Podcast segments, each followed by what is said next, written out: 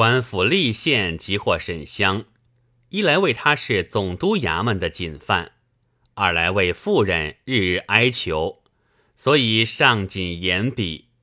今日也是那李万不该命绝，恰好有个机会。却说总督杨顺、御史陆凯两个日夜商量，奉承严府，指望旦夕封侯拜爵。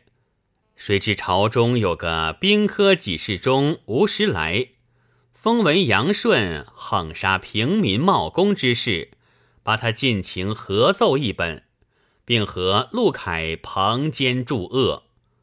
嘉靖爷正当设教助息，闻说杀害平民，大伤和气，龙颜大怒，着锦衣卫扭戒来京问罪。严嵩见盛怒不测，一时不及救护，到底亏他愚中调停，止于削爵为民。可笑杨顺、陆凯杀人媚人，至此徒为人笑，有何意义哉？再说贺知州听得杨总督去任，已自把这公事看得冷了。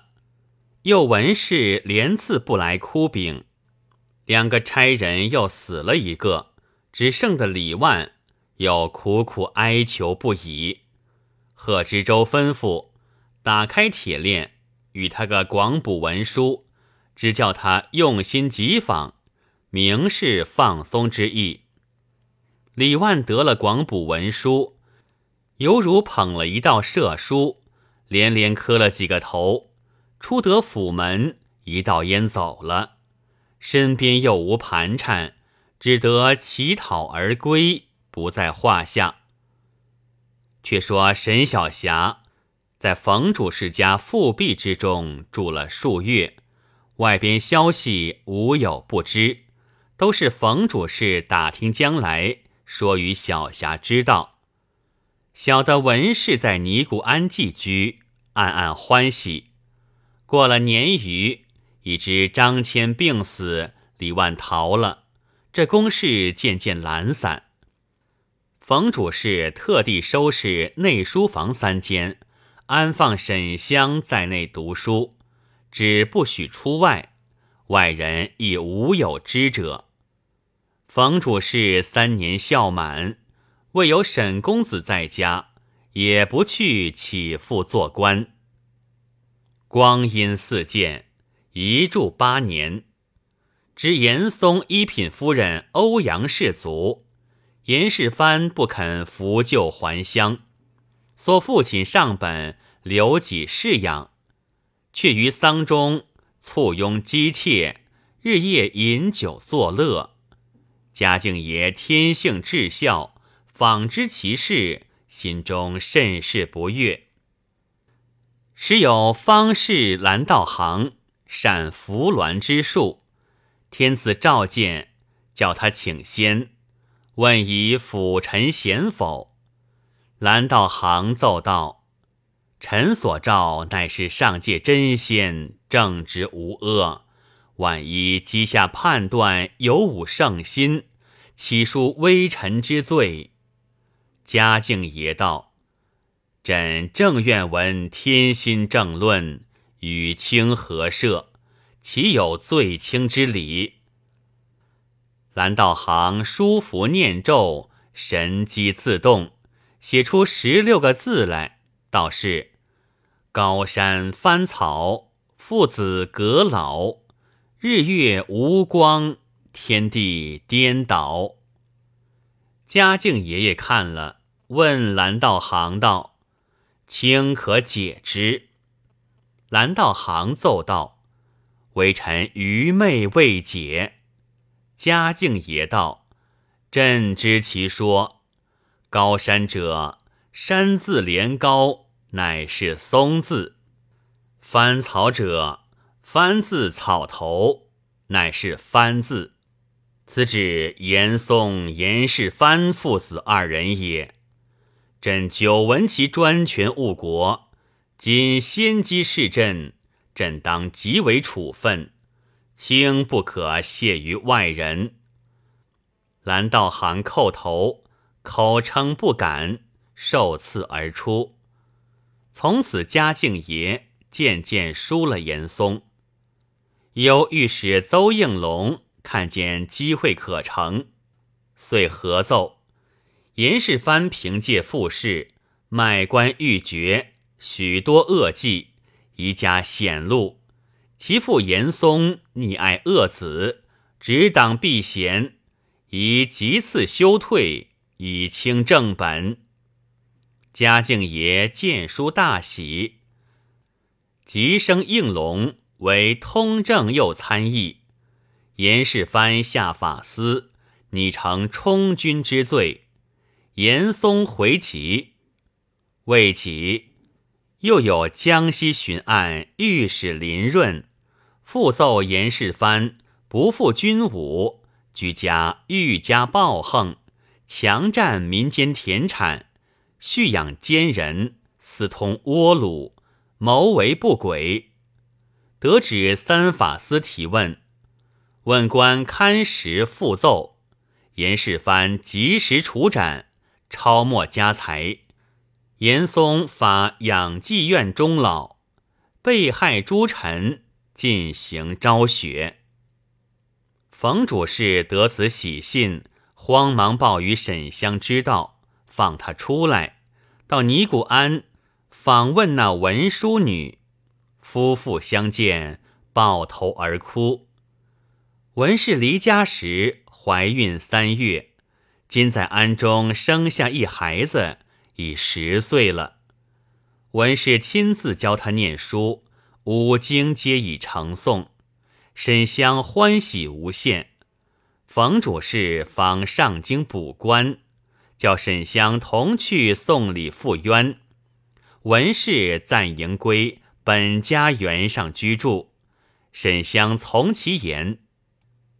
到了北京，冯主事先去拜了通政司邹参议，将沈炼父子冤情说了，然后将沈香送冤本稿送与他看。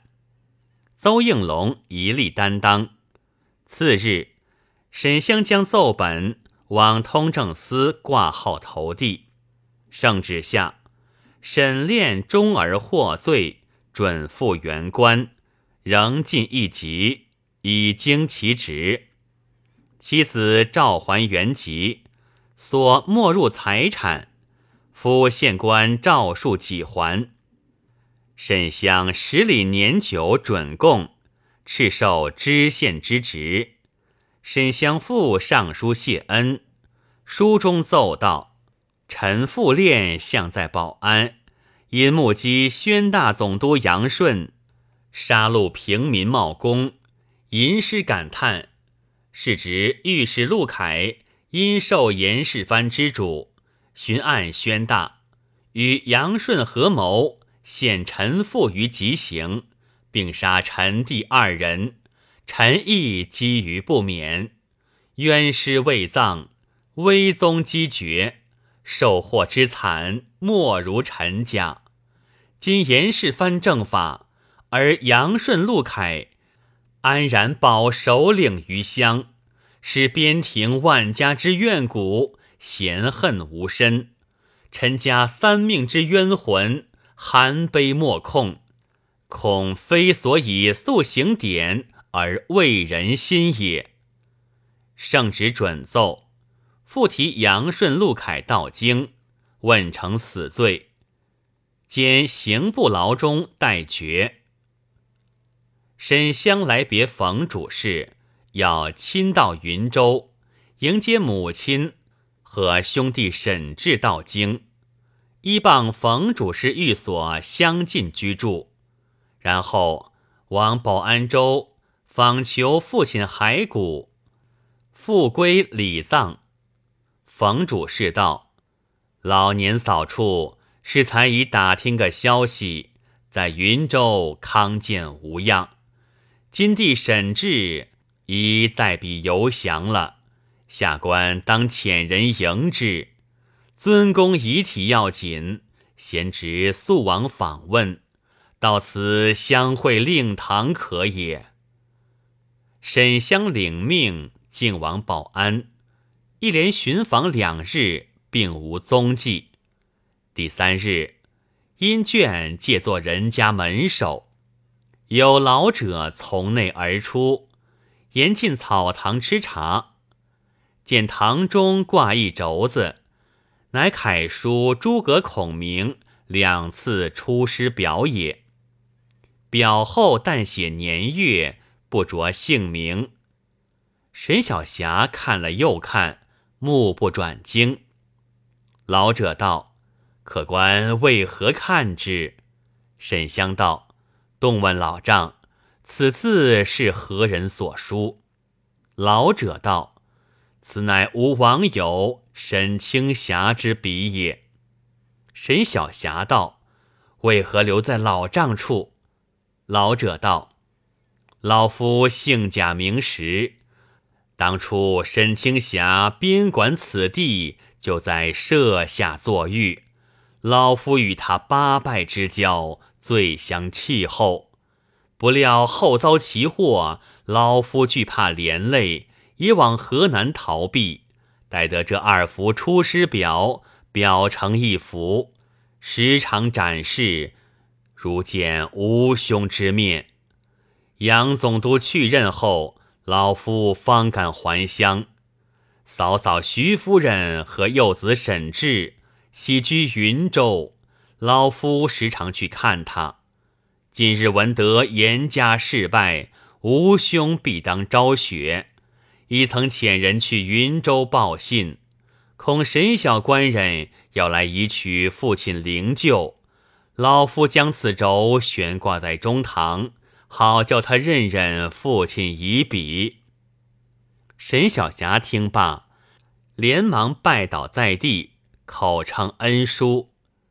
贾时慌忙扶起道：“足下果是何人？”沈小霞道：“小侄沈香，此州乃王父之笔也。”贾时道：“闻得杨顺这厮。”差人到贵府来提贤侄，要行一网打尽之计。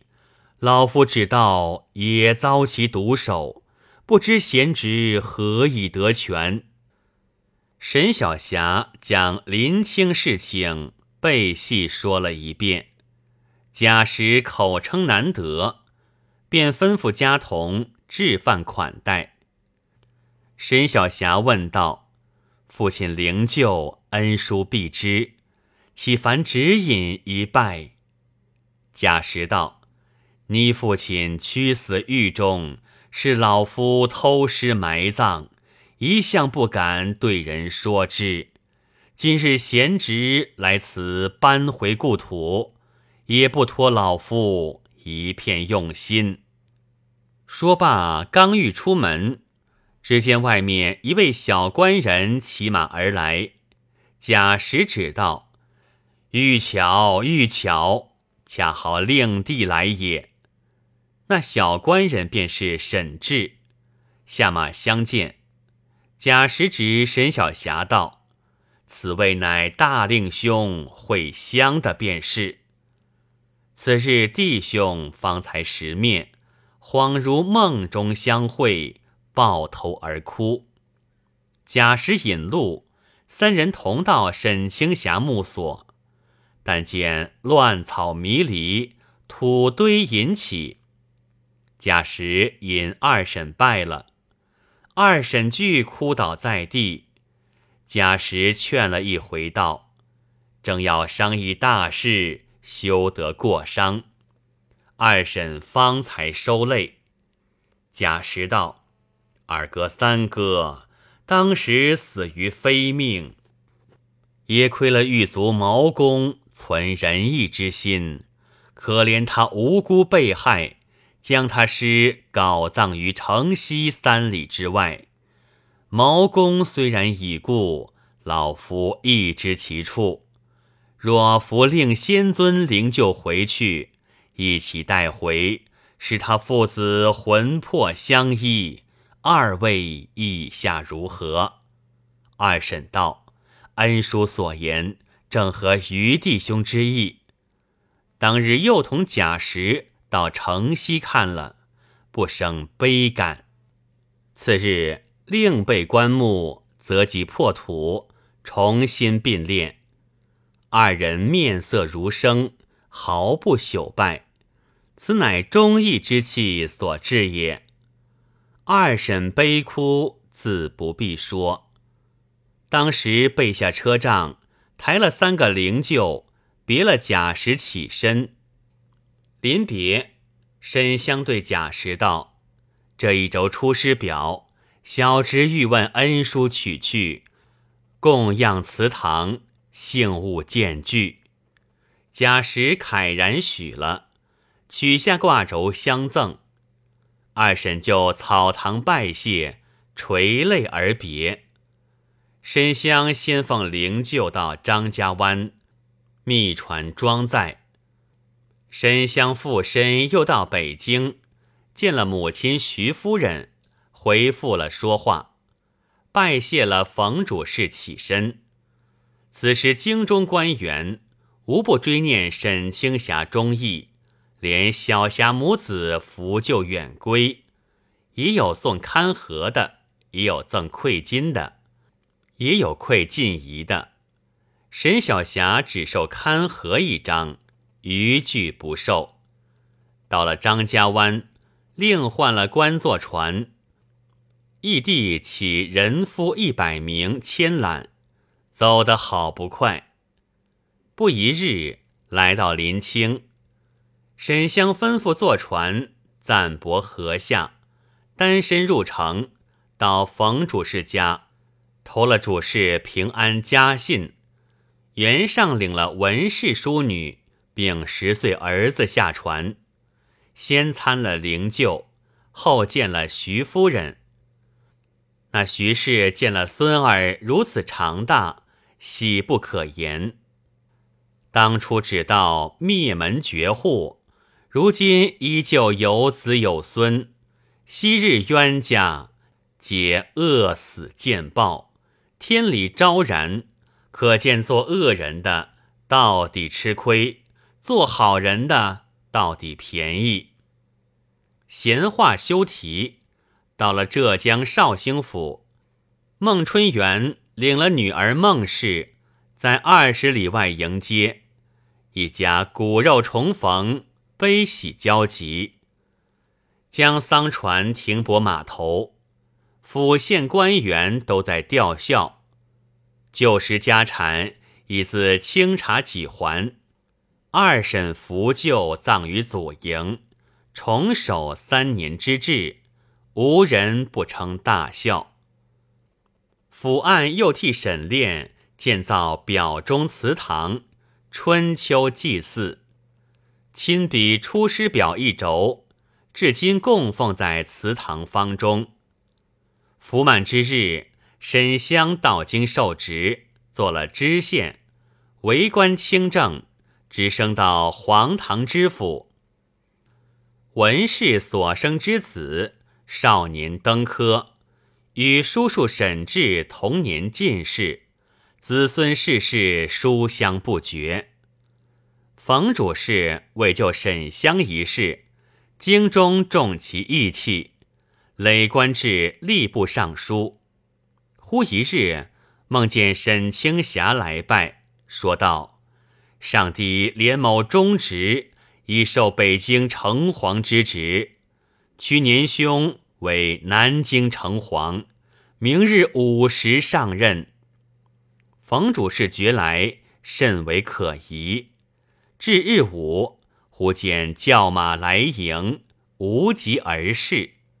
二公俱以为神矣。有诗为证：诗曰：“生前忠义古犹香，魂魄为神万古扬。了得奸魂沉地狱，皇天果报自昭彰。”